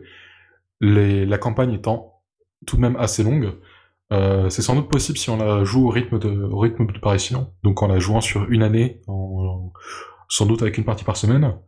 Euh, ceci dit, vu le nombre de combats, vu la longueur des combats et vu la, je ne vais pas dire la complexité, mais les méandres dans lesquels vous plonge, vous plonge l'intrigue de cette assez longue campagne, ça va quand même durer beaucoup de temps et je ne vais pas me leurrer en disant que la plupart des groupes vont, vont sans doute s'arrêter en chemin. Ce qui n'est pas un problème, chaque tome pouvant fonctionner euh, assez bien non pas indépendamment, mais euh, on peut très bien s'arrêter au bout d'un tome, on aura quand même un sentiment d'accomplissement. Mais c'est un peu le contrat de, de Paizo avec ses Adventure Pass de toute façon. C'est-à-dire qu'il y a pas mal de groupes qui jouent l'Adventure Pass en cours, qu'ils le terminent et puis qui passent au suivant. Et je crois qu'ils ont déterminé que 6 mois, 1 an, c'était le, le temps moyen pour renouveler le contenu pour leurs gros joueurs. Quoi. Oui, c'est un an, c'est vraiment le rythme de parution à laquelle leur, euh, la majorité de leur, euh, à laquelle ils sont sûrs de ne pas perdre la majorité de leur, groupe de joueurs. Oui. Donc, qu'est-ce qu'on, si on se plonge un peu dans cette, dans cette campagne et dans les trois premiers petits livrets souples ou PDF dans mon cas, puisque je tiens à mes frais de, à mes frais de douane, le premier tome, va vous lancer très, classiquement. C'est vraiment le modèle type de votre jeu, du scénario d'introduction à la fin de votre bouquin de jeu de rôle euh, Space Opera. Vous allez faire une enquête et explorer un vaisseau fantôme. Normalement, vous avez déjà fait ça 100 fois. Le, vaisseau fantôme, vraiment, le, le scénario d'introduction de Coriolis commence comme, ça, le scénario d'introduction d'Eclipse Phase commence comme ça, la série The Expanse commence comme ça, on ne peut difficilement faire plus classique. Je vais donc parler du gameplay, puisque a priori, il n'y a pas grand chose à dire au niveau de l'intrigue. Le module pour enquêter est assez protéiforme. Ce n'est pas du game show, ce n'est pas du Cthulhu Dark où on peut décider que les indices arrivent toujours, mais on est quand même très loin de la, du scénario d'enquête linéaire où on voit d'indice en indice avec de temps en temps un petit combat de votre, de votre jeu de rôle tradit préféré, puisque le Paizo essaie prévoir en fait les différentes approches que pourront suivre les PJ en fonction de leur, euh, de leur classe et de leur type de, leur type de jeu préféré. Le but étant d'avoir une multitude, multitude de, voies qui amènent à la vérité. Le, vaisseau, fantôme à la fin du, à la fin du tome, c'est un donjon. J'avais promis vous en avez. Un donjon pas forcément exceptionnel, avec des bonnes idées. Notamment, il ne faut pas buter les gobelins de l'espace, ce qui n'est pas, ce qui est assez exceptionnel pour être, pour être souligné. Toutefois, je trouve qu'il manque sans doute un peu d'un, peu d'interaction entre les, entre les créatures qu'on trouve à l'intérieur. Quand j'ai ouvert le deuxième tome, je me suis dit, aïe, là c'est le problème où on, a, où on, arrive, à où on arrive au gros souci des Adventure Pass, c'est que il faut parfois déléguer la sauce sur six tomes, et qu'il y a des tomes qui sont juste ce qu'on appelle dans les, dans les séries des fillers. C'est-à-dire qu'ils vont essayer de remplir l'espace entre deux, entre deux périodes intéressantes. Quand on vous dit que ce tome ne sert, juste à faire courir vos PJ après de, la, après de la formation, vous vous demandez comment ils vont bien se sentir impliqués. Heureusement, encore une fois, le gameplay vient à la rescousse, puisque le, le tome très axé aventure, qui se passe sur une, sur une planète de jungle, est assez exceptionnel. Je, j'ai noté sublime dans mes, dans mes notes, et vraiment je le pense. Je pense que je n'ai jamais vu un module d'exploration aussi bien écrit pour un, un jeu de rôle qui ressemblerait à Donge. Je ne sais pas ce que vaut euh, Tomb of Annihilation, la campagne dans la jungle de D5, mais je suis sûr qu'elle est moins bien que le deuxième tome de cette, de de cette campagne. J'ai un amour tout particulier pour le module de poursuite dont je vous ai parlé un peu plus, un peu plus tôt, qui peut être réutilisable n'importe où. C'est peut-être parce qu'il ressemble au défi de compétences de DD4, mais c'est un, un plaisir autant pour, le, autant pour le MJ que pour les joueurs. Également, euh, je ne sais pas s'il y a des, académiciens qui nous écoutent, mais la partie du, la partie de la, la partie du tome qui consiste à régler les querelles d'ego de, de, de, chercheurs dans une, dans une université me, me fait également beaucoup rire. Je ne sais pas si ça intéressera tous les groupes de, tous les groupes de joueurs, mais je, pense avoir passé des très très bons moments là-dessus. Et donc le, troisième module dont je, vais vous parler avant de passer le micro à Com, c'est... Normalement, quand vous arrivez à ce troisième module, vos PJ ont une bonne idée de qui sont leurs, qui sont leurs, qui sont leurs adversaires, et à la lecture du module, on vous fait bien comprendre que vous êtes là pour casser la gueule à autrui. C'est le D3, c'est le module le plus, euh, lourd en donjon. Euh, énormément de bastons. Je, n'ai pas fait le compte exact, mais je pense que la majorité des pages sont recouvertes de, stat blocs. Je pense que la plupart des, groupes vont commencer à achoter sur ce, niveau-là. Pas mal de MJ voudront sûrement faire des, coupures là-dessus. Je les comprends. Et comme je vous disais, je pense qu'il euh, y, a la...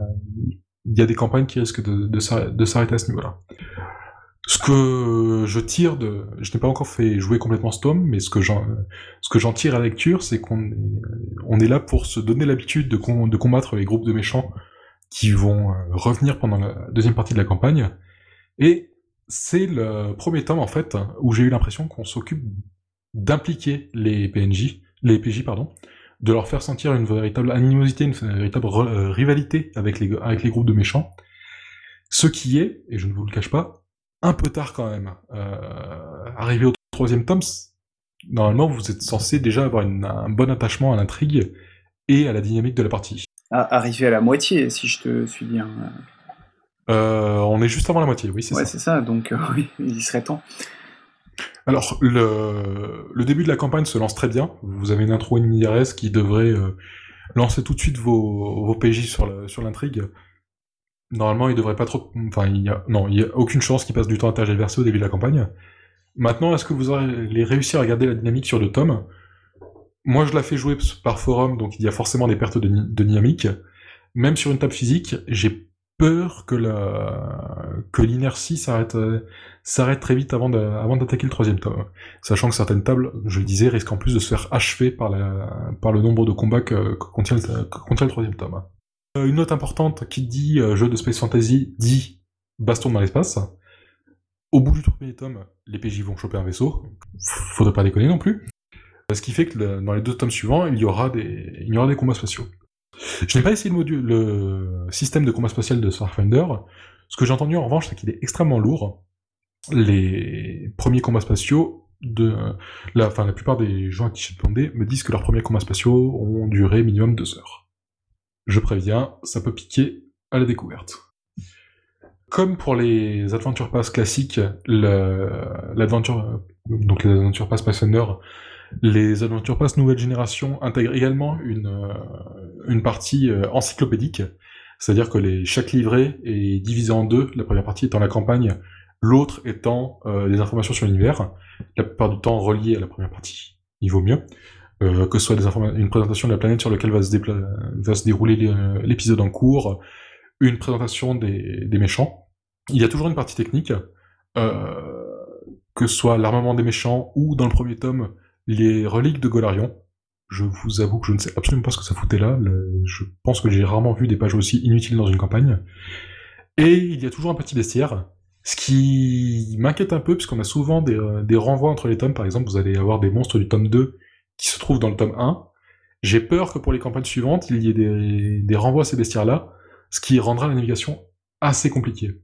Est-ce que tu penses que c'est euh, dans le but que euh, tu sois obligé de tout acheter et que tu puisses pas juste jouer tel module euh? Ça pourrait être le cas. ça arrive avec les, les campagnes Pathfinder en cours. Les, certaines des campagnes les plus récentes, par, par exemple, ne sont pas jouables si vous n'avez pas certains suppléments sortis à la, même, à la même époque. Je sais que par exemple la campagne Toulouse est très compliquée à jouer sans l'Ultimate Intrigue. J'espère qu'ils ne feront pas la même la même bêtise sur, euh, sur Starfinder, même si je sais que leur euh, fanbase a tendance à, être atteinte de collectionnite aiguë. On verra donc maintenant si le, si le bestiaire entier est, dispatché dans les, dans les campagnes, je vous avoue que ça va, ça va m'embêter euh, très, très vite pour, pour ne pas être vulgaire. Au final, qu'est-ce que, qu'est-ce que j'en ai pensé? Je pense que ça se transcrit assez bien, je, je, je le répète quand même au cas où, j'ai vraiment peur que la, la campagne ne tienne, pas sur la durée à la plupart des étapes de jeu. Le, maintenant, c'est le, c'est le rythme de Paizo. Après, euh, si vous êtes habitué des campagnes, des campagnes classiques, je pense que vous voyez euh, quel rythme ça peut avoir. À vous de voir pour vos tables de jeu. Mais je vous conseille quand même d'y jeter un œil euh, pour vraiment ces modules de gameplay qui forment un véritable guide du maître pour pour, euh, pour le MJ de, Starfinder. Euh, vraiment un, répertoire dans lequel il va pouvoir euh, piocher, piocher, ses challenges, ce qui va très bien avec l'aspect bestiaire que peuvent avoir les, les deuxièmes parties de, Tom. Par contre, vraiment, 16 dollars pour chaque PDF, x 6, c'est beaucoup trop cher. La VF est prévue, Black Book Edition, qui traduit déjà Pathfinder devrait être sur la est déjà sur la traduction de Starfinder. Je, au jour où ce podcast est enregistré, les précommandes pour euh, précommander le bouquin Starfinder qui a déjà fait l'objet d'un financement participatif viennent d'ouvrir. Je sais, c'est un peu compliqué à suivre, mais euh, je vous renvoie à leur site pour les détails. Et je sais qu'ils ont offert le premier tome traduit de la, campagne aux gens qui avaient souscrit à, à Starfinder. Je ne sais pas si c'est encore arrivé, euh, et en tout cas, je sais que ce n'est pas achetable si vous n'avez pas participé au euh, financement participatif. Voilà, voilà. Ce, qui est, ce qui est intéressant, euh, cela dit, là, dans les, les, modules que tu décris, alors moi je suis pas du tout spécialiste de ce genre de choses, mais j'ai l'impression qu'il y a un vrai effort qui a été fourni pour euh, proposer des, choses assez différentes entre, euh, tu vois, l'intrigue un peu diplomatique, euh, politique dont tu parles, qui est suivie par des grosses bastons. oui, c'est un commentaire qui a été fait par des gens qui sont plus habitués au module Pathfinder, aux campagnes Pathfinder que moi. C'est qu'elle est, elle essaie vraiment de toucher des gameplays variés. Là où Pathfinder essaie parfois de faire une campagne, un gameplay. Par exemple, le conseil des voleurs, vous allez, vous allez avoir tout le gameplay de, euh, de euh, vol à la tire, de cambriolage et d'infiltration. Là, vraiment, on se balade entre enquête, infiltration, euh, découverte, petit peu d'énigmes, un, un, petit peu de chemin de piste, un petit peu d'exploration, un petit peu de diplomatie et de vraiment diplomatie au sens strict, c'est-à-dire ménager les égaux de gens, de gens insupportables. Vous avez déjà vu des profs prétentieux, vous savez absolument de quoi je parle Non, pas du tout. Les profs prétentieux, ça n'existe pas. Absolument, ça n'existe pas, voyons. voilà. Euh, vraiment, si vous devez acheter un, supplément pour votre Starfinder, mais que vous comptez jouer juste avec le bouquin de base, Je pense que c'est un bon endroit où regarder si vous voulez une gamme de, challenges assez, différents. Et une bonne réserve de, donjons avec leur battle map et leur illustration pour, et tous leurs monstres illustrés. Eh ben merci euh, pour euh, ces recommandations et puis on mettra tous les, tous les liens euh, dans les notes du podcast, notamment les, la, stratégie pour choper les, bouquins de la VF. Tu, tu, nous la détailleras. Ce n'est pas possible pour l'instant, ceci dit. Tu nous... Ouais, mais tu feras, voilà, comme ça, comme ça on sera prêt. et ben donc, je vais clôturer cette émission euh, en euh, faisant, euh, une fois n'est pas coutume, à mon tour de l'archéorolie, puisque je vais vous parler de Exil. Alors c'est de l'archéorolie toute relative, hein, puisque je vais vous parler d'un jeu qui est paru en 2005, donc il y a 13 ans, pas si loin que ça paru en 2005 donc chez euh, Ballon Taxi, qui était une équipe qui regroupait entre autres euh, Emmanuel Garbi et le Grumpf, euh, qui sont ensuite partis fonder John Doe, et puis d'autres créateurs de jeux non moins talentueux. Et c'était coédité par Ubique, qui une autre, autre structure qui voilà, tu nous parles d'un tas de gens morts là. Euh, euh, non, écoute, le Grumpf il est bien vivant, par exemple. Parmi Oui, mais c'est le seul, je pense que c'est le seul survivant. Oui, c'est un peu le, roi sur le tas de cadavres. Euh, mais en tout cas, voilà, donc un, bouquin bon qui pour l'époque était tout à fait classique dans sa présentation, c'est-à-dire c'est du format 4, c'est de la couverture souple, on a 320 pages, donc c'est un gros machin quand même. Euh, ça représente 8 chapitres dont je vais parler un petit peu en détail. Et euh, j'ai vérifié quand même, il est encore trouvable sur les sites de vente en ligne. Euh, je, l'ai trouvé sur 2-3 sites au prix de l'époque, c'est-à-dire 40 balles. 40 euros, ça n'a pas bougé. C'est-à-dire c'est pas plus cher qu'avant, ce qui est déjà pas mal pour un bouquin introuvable comme celui-là. C'est combien de pages, quel format? Euh, C'est 320 pages, noir et blanc, euh, couverture souple, euh, A4. oui, c'est quand même un, beau bébé. C'est un beau bébé. Il vaut, ses 40 balles. Ouais, ouais, il les vaut, surtout que c'est un jeu qui est extrêmement, extrêmement dense, vraiment très, très, très touffu. Et je, je, vais en parler en détail, mais c'est ce qui fait à la fois sa force et une de ses grosses, grosses faiblesses moi, je, me suis demandé en préparant ma chronique à tel point, euh, tellement le, jeu était dense, comment, euh, comment je vais, par, quel bout je vais commencer, quoi. Euh, et en fait, c'est une question que je me posais déjà à l'époque, en 2005, quand j'ai acheté le jeu. Je me, je me, disais déjà après sa lecture, ok, ce jeu est absolument génial, mais comment je fais pour en parler à mes joueurs? Euh, parce que euh, c'est un univers qui est tellement dense que euh, je crois d'ailleurs que le Grumpf à l'époque disait que lui, la première séance de jeu, c'était non seulement la création de perso. Alors déjà, moi à l'époque, passer une séance sur la création de perso, je trouvais ça assez dingue. Mais en plus, il disait ouais, c'est création de perso et description de l'univers. Et en fait, on, comprend vraiment que bah ouais, si tu veux décrire l'univers dans toute sa richesse, il faut bien passer une heure de monologue à le, à le, présenter, ce qui est évidemment un, gros gros souci quand même. Est-ce que ça peut se faire plutôt comme monologue en question-réponse? Ça peut se faire en question-réponse. Il y a eu euh, des efforts qui ont été fournis. Il y a une espèce de guide du joueur de 4-5 pages qui est sorti en PDF euh, qui résume les grandes lignes de, l'univers. Mais euh, en fait, pourquoi, pourquoi c'est compliqué à décrire? Parce que, voilà, si je vous fais les grandes lignes, en fait, Exil, la, la le lieu dans lequel va se passer quasiment l'intégralité d'une partie d'une campagne, c'est euh, une ville euh, verticale en forme de tour qui fait euh, plusieurs dizaines de kilomètres de haut, complètement construite en, acier, qui est située, cette ville, sur un, petit planétoïde qui est quasiment entièrement recouvert d'un océan noir et de, et de récifs assez peu accueillants. ce planétoïde s'appelant lui-même également Exil, euh, sachant que, en gros, depuis le ciel de ce petit planétoïde, on aperçoit euh, la planète dont Exil est le satellite, donc une planète immense qui s'appelle Forge, euh, qui est une planète quasiment entièrement gelée, et il y a seulement un, tout petit bout, une, centaine de kilomètres carrés, enfin plusieurs centaines pardon de kilomètres carrés, qui sont habitables et qui sont colonisés par, plusieurs royaumes qui se, qui se tirent la bourre et qui se font la guerre. Je, voulais juste dire que visuellement, je trouve ça extrêmement classe. Ah, mais c'est, euh, ça me, ça, m'envoie des images qui sont, euh, enfin, toutes les images qu'on peut avoir en poster de la, des vues depuis les lunes de Jupiter.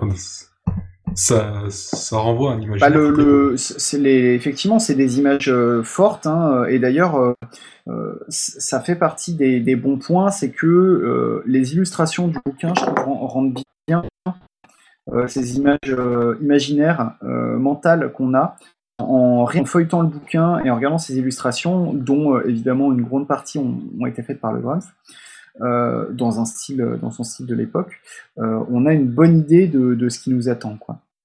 Je, rajouterais juste pour cette description que, en fait, les, les, gens qui habitent sur Exil et sur Forge sont des humains euh, mais des anciens humains qui ont été en fait déplacés de leur monde d'origine par une race euh, extraterrestre euh, très puissante qu'on a qu'ils ont appelé les anciens, qui en fait les ont enlevés eux et d'autres races pour les réduire en esclavage, pour construire sur Forge et sur Exil des bâtiments immenses, des, machines complètement incompréhensibles et tout. Et puis un jour, les anciens euh, ont peut-être senti euh, la fin de leur, euh, leur, histoire arriver.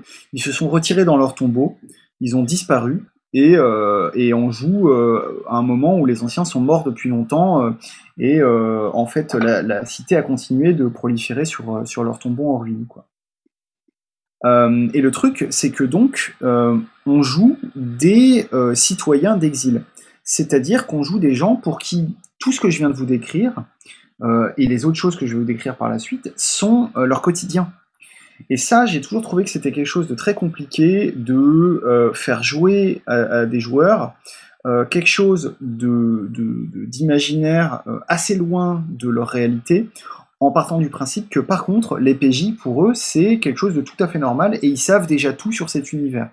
Donc c'est compliqué de trouver les moments où tu fais des apartés ou les moments où tu fais des questions-réponses euh, pour dire bon ben ça par exemple euh, telle créature euh, bah en fait vous en croisez tous les jours, ça n'a absolument rien de surprenant, mais par contre pour vous joueurs, je vais vous expliquer ce qu'il en est.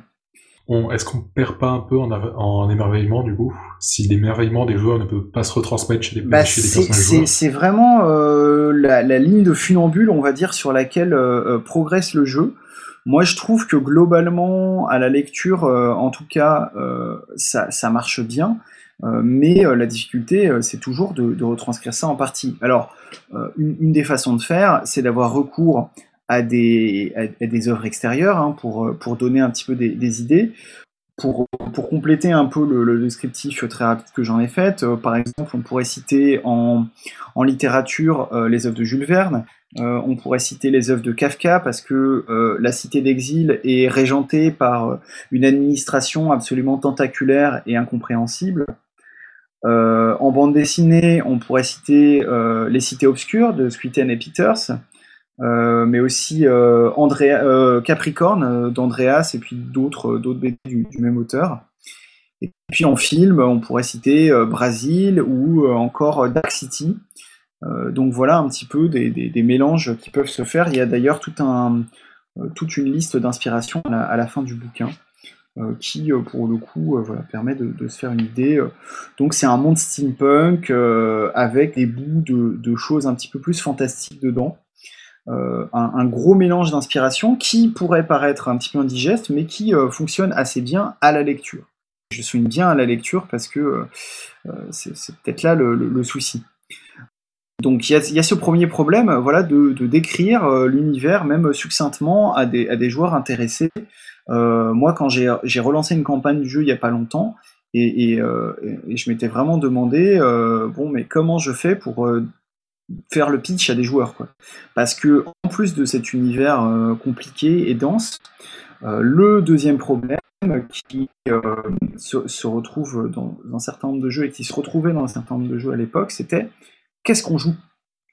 Et la réponse euh, ici, c'est bah, vous jouez ce que vous voulez. Ce qui sur le papier est super, mais en fait, euh, parfois un, peu de direction euh, ne peut pas faire de mal. Parce que là, en fait, si on laisse le libre cours aux joueurs de jouer ce qu'ils veulent, eh ben, on va en avoir un qui va jouer un fonctionnaire, un autre qui va jouer un artiste, un troisième qui va jouer un diplomate, une quatrième qui va jouer une marin, une cinquième qui va jouer une ingénieure, encore un autre qui va jouer un noble, il y en a peut-être un qui va jouer un scientiste, qui est une, caste bizarre de, savants un petit peu à la, à la donc il y a un gros gros risque d'avoir une équipe de PJ très très bigarrée, avec assez peu de... Alors, qui peuvent avoir des rapports entre eux, notamment par les PNJ, mais qui vont avoir des intérêts et des, et des manières d'opérer très très euh, différentes. Oui, qu'est-ce que tu les fais faire à ces, gens-là? Bah c'est ça. Bah, c'est le principal problème du jeu en fait. C'est-à-dire que c'est c'est pas un jeu en fait, c'est un univers. C'est exactement ça. C'est exactement ça. Euh. Ils ont essayé, les auteurs, de, mettre des rustines à ce problème, euh, mais ils sont vraiment des rustines. Il y a eu euh, un écran à ce jeu, avec lequel, comme c'était encore la mode à l'époque, il y avait un, gros supplément, enfin je dis gros, il y avait, je crois, je sais plus si c'était 30 ou 60 pages, mais c'était assez, assez fourni, dans lequel il y avait un scénario, et puis un, contexte de jeu, on va dire. Le, supplément s'appelait Hypersensible et l'idée c'était de dire, euh, qu'il y a une idée qui est suggérée dans le livre de base, bah en fait, euh, les PJ souffrent tous d'insomnie et ils vont vite se rendre compte que cette insomnie, c'est parce qu'ils sont naturellement attirés par euh, les choses les plus bizarres de la, cité. Enfin, il y a une espèce d'explication à cette insomnie mais c'est vraiment une espèce d'explication foireuse pour dire bon ben en fait ça va être la raison pour laquelle ils vont aller faire des aventures ensemble. Ce qui est bon. C'est une c'est une excellente incitation au tourisme ceci dit. C'est une bonne incitation au tourisme, mais euh, mais il y a différentes manières de faire le, du tourisme, surtout dans un univers où tu peux faire du tourisme euh, dans la ville elle-même, dans ses hauteurs, dans ses profondeurs, parce qu'elle est quasiment aussi, profonde en sous-sol qu'elle est, grande en hauteur, sur son océan, parce que tu peux aller visiter des îles qui sont euh, plus ou moins décrites dans le bouquin, et sur Forge, parce qu'il y a euh, des portes euh, interdimensionnelles, en gros, entre les deux endroits. Donc, ça suffit pas, tu vois, juste ça. Il faut quand même donner une direction. du, faut, faut, choisir sa destination touristique, quoi. Vous y avez joué, vous? Alors moi j'y ai joué euh, plusieurs fois, j'y ai joué euh, euh, à sa sortie, j'ai fait une, une campagne qui, comme beaucoup de campagnes que je faisais jouer à l'époque, ne s'est jamais terminée, mais qui, qui, pour le coup ne marchait pas trop trop mal.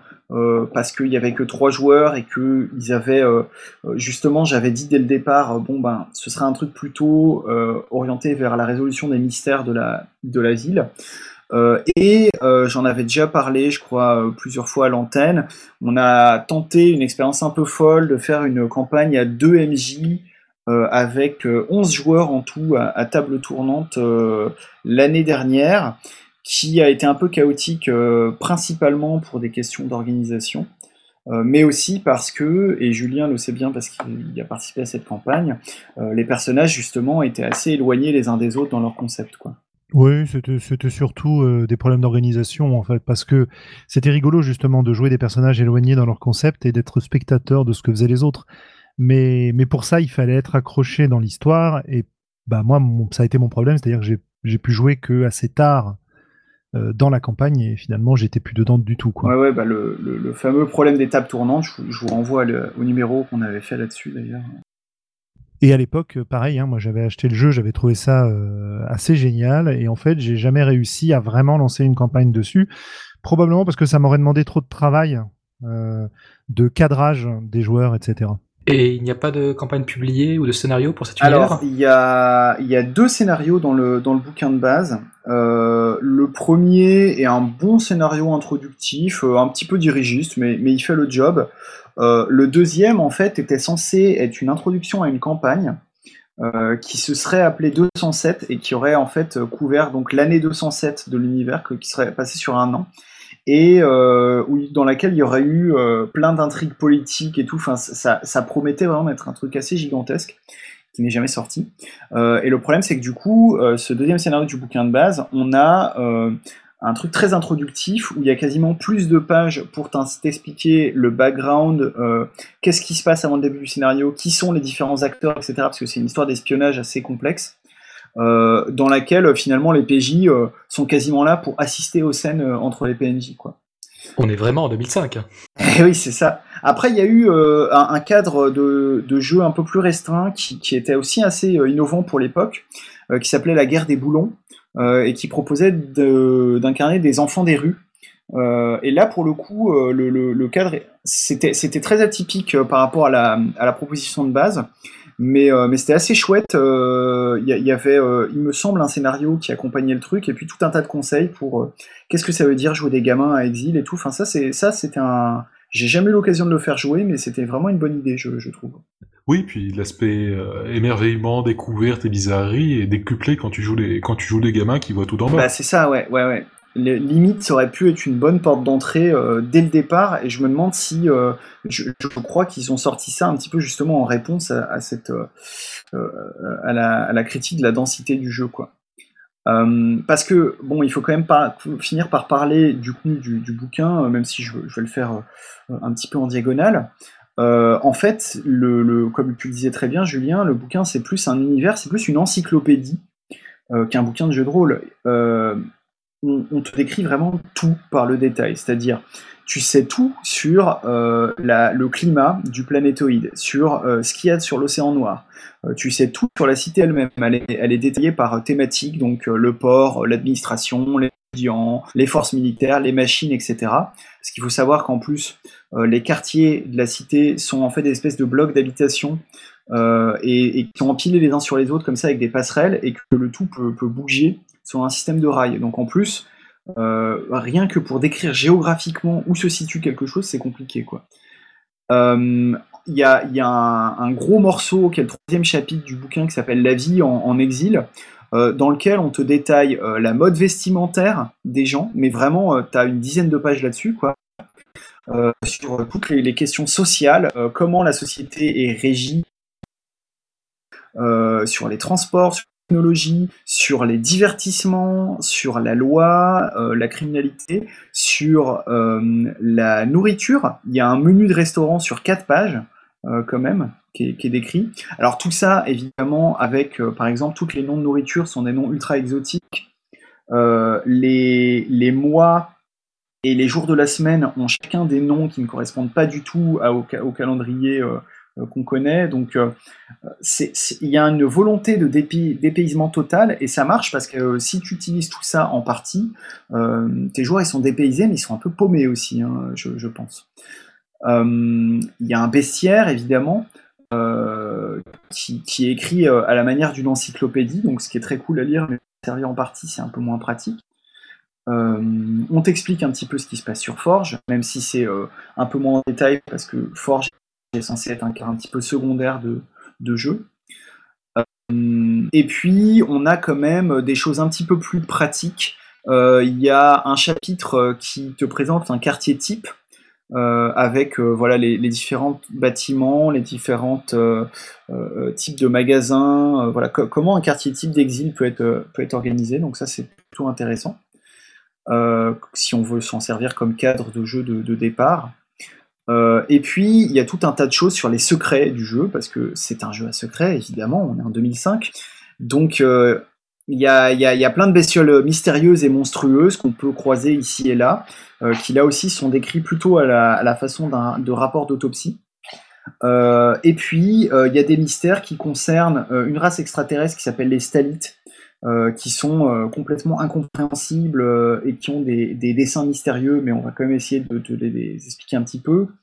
Il y a des intelligences mécaniques qui, parce qu'il y a, bon, je rentre en détail, mais il y, a un, réseau de communication qui s'appelle le chromatographe, qui est un peu une équivalence steampunk d'Internet, et au lieu d'avoir des intelligences artificielles, tu as des intelligences mécaniques qui, évidemment, seraient dotées de leurs propres moyens et investiraient parfois des automates pour aller se, balader dans la ville. Donc il y a, voilà, ça fait partie des idées assez sympas du, jeu. Quoi.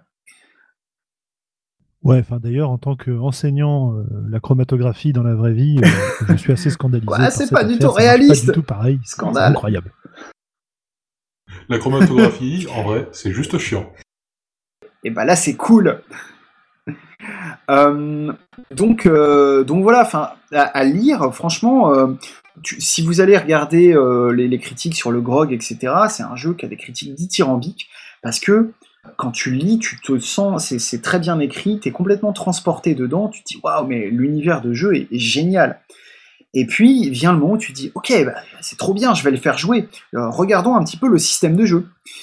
Et bon, le système de jeu, là, c'est vraiment le, retour à la réalité, il est extrêmement lourd et, euh, à mon avis beaucoup trop compliqué. Euh, c'est un système à base de D12 avec euh, des modificateurs plus et, moins dans tous les sens, un système de combat où tu devais additionner 3-4 scores pour savoir où t'en étais, avec évidemment un système où tu comptais les, tours de jeu. Enfin, avec un, tu, lances tes dés, tu les répartis entre attaque et défense, bref. Quelque chose qui n'est pas forcément mauvais en soi, il y a des gens qui aiment ça, hein, ce genre de système. Juste euh, pour ce genre d'univers, je trouve que c'était pas du tout adapté, quoi. Euh, euh, moi, même à l'époque, alors que, que c'était, j'étais pas encore tombé dans le narrativo-véganisme le plus honteux, j'étais déjà un petit peu repoussé par ce système. Et quand on y a rejoué récemment en double table, bah, on a juste jarté entièrement le système pour euh, faire quasiment du, freeform. Euh, sans aller jusque-là, je pense qu'un truc très simple euh, à la FU ou autre, à mon avis, serait amplement suffisant pour, pour créer un, système qui soit cohérent avec l'univers. Le, seul truc que je retiens qui était sympa du, du système de jeu, c'est dans la création de perso, tu avais un système d'historique qui en avait quand même 120 euh, des historiques parce que tu les tirais au dé, euh, qui te qui te donnait un petit peu, euh, qui n'était pas mécanique pour le coup, c'était vraiment genre un soir vous avez rencontré un personnage mystérieux sur une passerelle, ou alors vous avez par erreur administration vous a remis une forte somme d'argent, enfin des, choses comme ça qui, qui, étaient un petit peu des des, des lancements d'intrigues que je trouvais assez sympa quoi. Alors voilà, donc au final, est-ce que euh, c'est possible d'y jouer? Je pense que oui, donc en changeant de système, comme je viens de le dire, en étant euh, très très doué en, description euh, et en ayant tout un tas d'illustrations évocatrices sous la main. Et également, troisième condition, en étant prêt soit à orienter très directement la, thématique de jeu, quitte à le demander aux joueurs avant la partie, soit en partant du principe qu'on aura euh, une équipe de PJ très euh, disparate et qu'il faudra un petit peu euh, composer avec et que donc les joueurs seront laissés un peu balader quoi. En fait, comme beaucoup beaucoup de jeux de l'époque et qui précèdent celui-ci, il faut vraiment faire un choix au départ de la partie. Ça m'avait fait le, la même sensation avec un jeu comme Deadlands par exemple, qui déjà dans la proposition de base euh, partait un peu dans tous les sens et qui au fil des suppléments rajoutait encore des, manières d'explorer l'univers et où euh, si tu mettais tout c'était juste un, un gloubi-boulga indigeste il fallait vraiment choisir euh, ok on va mettre du steampunk et des savants fous mais peut-être pas trop de zombies ok on va mettre des zombies mais peut-être pas trop d'indiens magiques etc etc là on n'en est pas à ce point là mais il y, avait il y a un peu ce risque là on va dire. Bah, là vu qu'on a une quelque part une tête Dieu, je me demande si la meilleure solution serait pas d'amener ton groupe de, je de donge ou de steampunk euh, classique se perdre à exil et justement découvrir la, cité par eux-mêmes. Eh ben, j'ai failli le faire, euh, figure-toi, parce que euh, quand j'étais en pleine période Itrasby, dont je, je, vous ai déjà amplement parlé ici. Oui, ça me faisait beaucoup penser à bah, en fait, en fait euh, je crois que je l'avais lu, je l'avais dit dans ma, ma critique d'Itrasby il, y a, il y a trois ans là, que Itrasby ça m'avait fait penser à une version jouable d'Exil et plus euh, et plus délirante hein, évidemment. Mais euh, j'avais pensé à un moment à euh, faire s'égarer euh, des personnages d'Itrasby dans une ruelle brumeuse et qui débarquent sur Exil. Et je crois que j'avais aussi pensé à le faire pour des personnages de, de l'appel de Cthulhu. Donc il y a oui, ça marche aussi pour du Planescape. Euh, il y, a, un tas de jeux où ça peut être mis en place. Et en, plus, ça te donne l'occasion d'utiliser le système de jeu de ton choix sans être taxé de, de hypisme au plus haut point. Et du coup, comme ça, tu, tu peux utiliser ton système préféré et lancer de D6 plus, plus tourisme sans, sans avoir à utiliser le, système de, de, base du jeu qui apparemment. Mais, euh, mais oui, après, effectivement, une autre, une autre solution pour, euh, pour jouer euh, agréablement au jeu, c'est de faire l'équipe de PJ qui découvre l'univers. Par exemple, la bande de, de Pecno qui débarque de Forge et qui, qui arrive sur Exit pour la première fois de sa vie Et du coup, tu peux tout leur décrire avec les yeux de, l'émerveillement, comme, comme tu disais tout à l'heure. Il y a, y a des solutions, quoi. C'est juste que euh, c'est dommage euh, qu'elle n'ait pas été pensée dès le départ et qu'il faille euh, y réfléchir comme, voilà, comme rustine plutôt que comme manière de jouer de base. Oh, je fais confiance au groupe pour nous sortir, un, je ne sais pas, un supplément Dragon Poche ou Alors, un chibi avec système plus accroche d'aventure. Bah, cela dit, euh, une, autre, euh, une autre possibilité, euh, c'est, ce serait d'attendre la deuxième édition. Parce que oh. ça fait depuis un ou deux ans que John Doe a annoncé la deuxième édition d'Exil, après avoir dit non mais on l'annonce pas parce que sinon vous allez l'attendre. Et bah ouais, effectivement, maintenant on l'attend.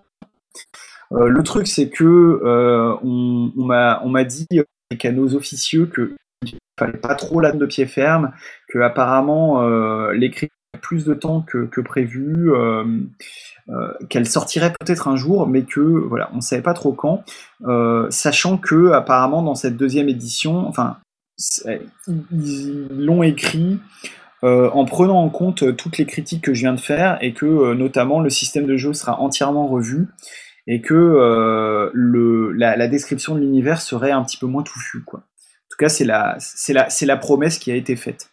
Après, j'ai peur que ça reste un univers qui a été très joué par ses auteurs et que du coup euh, garde sa complexité qui peut être intimidant pour les des joueurs, à moins justement d'avoir cette prédisposition de découverte de, de découverte de l'univers pour les persos aussi bien que pour les joueurs. Ouais, après, euh, il est il est pas impossible que euh, en fait on, on, ait droit à une version 2018 du jeu. Je me demande si ça pourrait pas fonctionner avec un scénario assez solide sous la forme d'un burst qui te permet d'explorer un peu la ville, quoi. Comme ce que fait Ino Oui. Oui, oui, tout à fait. Bah, bah tu vois, euh, pour, pour reparler d'Itrasby 5 euh, minutes, parce que je peux pas m'en empêcher, mais euh, ah n'empêche que... Tu, n'arrêtes jamais de vendre ta soupe. Hein. Non, mais, mais en fait, c'est un, c'est, un cas d'école intéressant parce que finalement, Itrasby, c'est aussi un jeu qui se passe dont le cadre est une grande cité. Euh, dans laquelle il y a plein, plein, plein, plein, plein de choses. Alors, euh, la différence, c'est que les joueurs ont, beaucoup plus de pouvoir créatif, donc ça, ça aide. Mais euh, il y a eu notamment dans la VF cette qui te fait passer par la, plupart des quartiers de la ville pour te faire découvrir un petit peu le, cadre de jeu. Enfin voilà, en tout cas, je, recommande la lecture, ne serait-ce que pour se faire du bien à son imaginaire. Euh, pour y jouer, si vous êtes un petit peu euh, téméraire et si vous n'avez pas, pas peur de mettre un peu les, les, mains dans le cambouis, quoi. Mais, euh, mais voilà ce que j'avais à dire sur, sur et ça nous amène au terme ou presque de, notre émission. On va terminer avec les, nos, nos, lectures du moment. Et euh, bah, comme d'habitude, on va le faire par, euh, par ordre d'apparition à l'écran, donc en, commençant par Julien. Moi, ça va être assez rapide euh, parce que mes principales lectures en ce moment, ce sont des. Enfin, ça a été des rapports de stage, des rapports de projet, des, des trucs liés à mon boulot, quoi. Voilà. Que du bonheur. mais mais mais j'ai quand même commencé le troisième tome de la série La Spire de Laurent Genefort, qui est de la de la SF très agréable à lire, euh, autour d'une compagnie commerciale qui, enfin, on suit en fait plutôt que suivre euh, des personnages, on suit la vie d'une compagnie commerciale euh, qui ravitaille des colonies éloignées, etc. Enfin, c'est très très sympa comme série. Je, conseille vivement. Aucun rapport donc avec The Spire, le jeu de dont, je crois tu avais parlé récemment. Aucun, aucun rapport, euh, même si The Spire, c'est un peu aussi mon livre de chevet rôliste en ce moment, euh, puisque j'ai envie de le faire jouer, donc je suis en train de petit à petit me familiariser avec, euh, avec le jeu. Et puis en lecture rôliste, je suis aussi un petit peu en train de regarder les deux choses. les hacks de la deuxième version de Legacy, ah qui, qui, sont sortis, dont un écrit par l'ami Run euh, le deuxième, euh, deuxième chose que je suis en train de lire, c'est euh, suite à un Humble Bundle sur la théorie du jeu qui a été publié, des bouquins qui ont été publiés chez MIT Press, etc. Donc j'ai récupéré toute une, toute une série de bouquins de théorie autour du jeu, du jeu vidéo, un peu du jeu de rôle, etc. Et donc j'ai commencé à, lire des petites choses dessus, mais, mais très très lentement. J'en reparlerai peut-être peut-être plus tard, hein, quand j'aurai eu des vacances. Voilà. Bientôt, si j'en juge les rapports de stage. Ça devrait arriver encore, euh, encore euh, trois semaines à peu près, et puis après, euh, ça devrait être cool. Tu me feras penser qu'il faudrait que je t'envoie le mien pour la. Ah, je, crois qu'on a perdu. je crois qu'on vient de perdre Julien. Julien, pourquoi tu t'es déconnecté? Je suis parti loin vers l'horizon.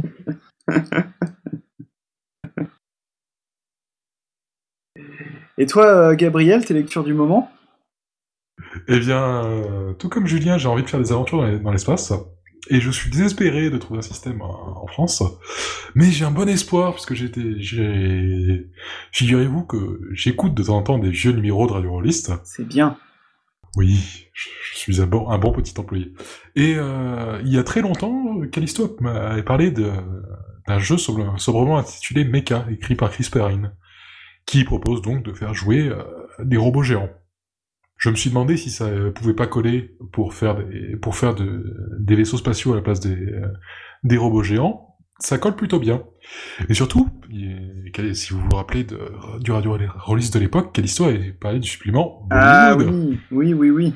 Ça faisait rêver. Qui est vraiment le meilleur, le, tout simplement le meilleur supplément de la gamme. Outre les règles de danse et de chant, il propose euh, sans doute les, les profils de mecha et de personnages les plus équilibrés et sympas à jouer, et également des règles de relationnel qui renvoient aux orties le système Cortex qui commence à accuser un peu son âge. Je sens que je vais me faire détester. Non, non, je, je moi aussi, euh, j'ai tourné la page. C'est de l'histoire ancienne. Maintenant, c'est par contre, Itrasby, c'est. Euh, et à côté de ça, je découvre un, un jeu et un système qui pourrait très bien tomber dans ma case Système léger, mais avec suffisamment de customisation pour faire plaisir à mes joueurs. Donc c'est très possible que je fasse jouer ça d'ici peu. Également, c'est une grosse période de Kickstarter de, jeux Fate, de Fatery. Euh, et j'en ai pris quelques-uns puisqu'ils ont l'avantage de vous filer le PDF euh, pendant le Kickstarter du moment que vous pledgez. Vous pouvez pledger juste un, dollar, vous aurez le, Kickstarter du jeu complet sans les illustrations cependant. Ce qui est très aimable de leur part. J'ai filé plus de 10 balles pour la plupart quand même, puisque les illustrations étaient pas mal. Euh, et donc j'ai récupéré Taken Squadron, qui est un, jeu de pilote de l'espace, auquel je vais sûrement piquer quelques mécanismes pour faire du dogfight et du, combat dans des petits vaisseaux. Uprising, qui est assez fascinant, puisqu'il s'adresse en fait à des amateurs de jeux de plateau. Uprising étant l'univers commun des jeux euh, qui a, qui a, été traduit en français et de deux autres dont j'ai mis le nom et qui est vraiment euh, prévu comme un, comme un jeu de plateau. Il est, c'est entre le story game et le jeu Fate, et le jeu Fate, avec une procédure à suivre pour réussir à renverser le gouvernement. Et le dernier, qui a une place toute particulière dans mon cœur, est Heavy Metal Morse, qui vous propose de jouer des trop mignonnes petites souris en biker. Pas trop bien Je vous conseille de regarder les illustrations, c'est adorable, elles ont des... Elles ont des petites vestes en cuir et les, tatouages à la kiss sur la sur, sur le côté. Ok, tu viens de me vendre le jeu là c'est juste trop bien, quoi. Ah, et je regarde en ce moment la série The Expanse, qui est juste exceptionnelle, et ce qui, euh, ce qu'on a pu voir de mieux euh, à la télé en termes de SF ces dix dernières années. Sinon, euh, dans, dans, ton jeu de souris, on, peut jouer des souris princesses ou? Je ne sais pas parce que j'ai pas encore fini de décortiquer. Bah la, la, princesse des bikers, quoi, ouais, carrément. Tu peux sans doute jouer des Valkyries, oui. Ah ouais. Si tu pars dans un truc maintenant. Des sous-Valkyries. Ouais je suis pour. Ouais, bah, quant à moi, euh, j'ai lu euh, plusieurs jeux dernièrement qui, qui m'ont pas euh, voilà, beaucoup inspiré, à part un dont je suis tombé instantanément amoureux, qui s'appelle Ultraviolet Grasslands, donc les, prairies ultraviolettes, qui, dont, dont, son auteur Lucas Rejek vient de sortir une version freemium de 78 pages. Euh, donc c'est une espèce de, d'aperçu du jeu, sachant que c'est un jeu qui est encore en cours d'écriture, qui devrait sortir euh, entre cet été et cet automne. Euh, et en fait, il a un, Patreon sur lequel il, fait des mises à jour fréquentes de, l'univers de jeu. Donc la, dernière version fait 124 pages par rapport aux 78. c'est un jeu qui est décrit, donc il le décrit comme un point crawl psychédélique. Euh, l'idée, c'est euh, pour faire du, voyage en mode OSR euh, dans un univers un peu entre heavy metal et, Mad Max, avec des bouts de Oregon Trail et des bouts de, Moebius aussi. Ça ferait un super univers pour envoyer des souris, des souris bikers, ça. on, peut jouer des, souris bikeuses, effectivement, même si l'idée c'est plutôt de jouer une, caravane de marchands, ou en tout cas des PJ qui vont aller fouiller des ruines pour en, récupérer de quoi, de, quoi faire du troc, pour aller voilà, de, cité en cité trouver la gloire et la richesse. Euh, l'univers est vraiment très très cool. Euh, en gros, on a sur le, trail une trentaine d'étapes en tout, dans la, version finale en tout cas, qui sont chacune décrites euh, succinctement, mais, mais vraiment suffisamment pour donner des images très très chouettes. D'ailleurs, les illustrations sont, sont, très belles aussi. Et le jeu est quasiment system neutral. Alors, il, part du principe que c'est de l'OSR quand même, donc part du principe qu'il y a les six classes et, tout le tintouin. Euh, mais, euh, mais sinon, on peut y jouer avec n'importe quoi. Euh, le seul, la seule addition mécanique qu'il y a et qui est très bonne, c'est un système que je trouve vraiment très très élégant pour gérer les, déplacements avec des, unités de, jours et de semaines qui correspondent chacune à des types d'actions qu'on peut faire, et puis pour gérer aussi l'encombrement de la caravane euh, avec euh, là aussi une division du matos en, sacs euh, qui est, vraiment bien pensé quoi. Donc, donc voilà, vraiment de la, très bonne cam. Moi j'ai très hâte qu'une version un peu plus complète en sorte et surtout j'ai vraiment très très très envie d'y faire jouer. il faut juste que je trouve un, bon système pour ça et ça tombe bien puisque en ce moment il y a le financement participatif de la deuxième édition de The Black Hack euh, qui est aussi un, très bon euh, système OSR et dont la, deuxième version euh, s'annonce encore mieux et qui devrait sortir cet été. Donc on dirait bien que les étoiles sont alignées pour que enfin moi aussi je me mette à l'OSR. Écoute, je réserve une place. immédiatement, des fois que tu envoies un mail dans l'après-midi et que le temps que je réponde, il n'y ait plus de place. voilà. Et pour le Black Hack, il me semble que la version de Toulouse qui servait de 1.5 euh, connaît, est en train de connaître une, euh, une VF pour ceux qui. Euh, ouais, ouais, tout à fait. J'ai vu passer la, la VF sur un site. J'ai pas comparé avec la VO pour savoir si elle était complète. Ce que je sais, c'est que la deuxième édition va ajouter pas mal de choses et notamment d'aide de jeu dans le, dans le sens des guides pour, pour, pour faire jouer au jeu correctement. et c'est vrai que pour un, novice, en, OSR. Bah, en OSR et surtout pour un, novice comme moi, je pense que ça va être assez, euh, assez appréciable. Donc voilà, pour euh, vraiment une, très très chouette euh, découverte du moment. Qui est en tout cas extrêmement belle. C'est vrai que les dessins font extrêmement penser à du Moebius. Hein. Ouais, ouais, carrément. J'imagine que c'est l'inspiration principale. Oui, oui, c'est tout à fait revendiqué. Et ben voilà, écoutez, euh, c'est sur ces belles choses euh, que s'achève notre 80e épisode. Donc merci encore à Gabrien, Gabrien et Juliel.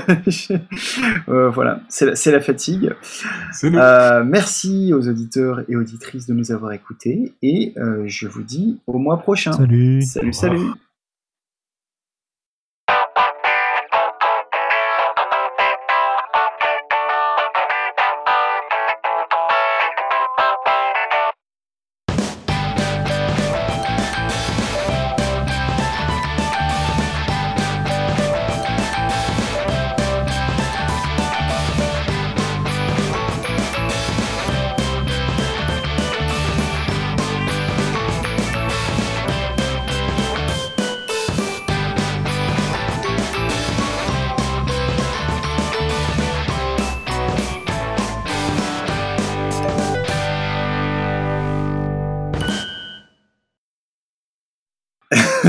Tu veux le faire là Tu veux faire l'intro Moi, ça me dérange pas. Nous fêtons aujourd'hui nos 80 ans. oh, le numéro 800 euh, On va parler de Cthulhu version 644. toujours des trucs à dire.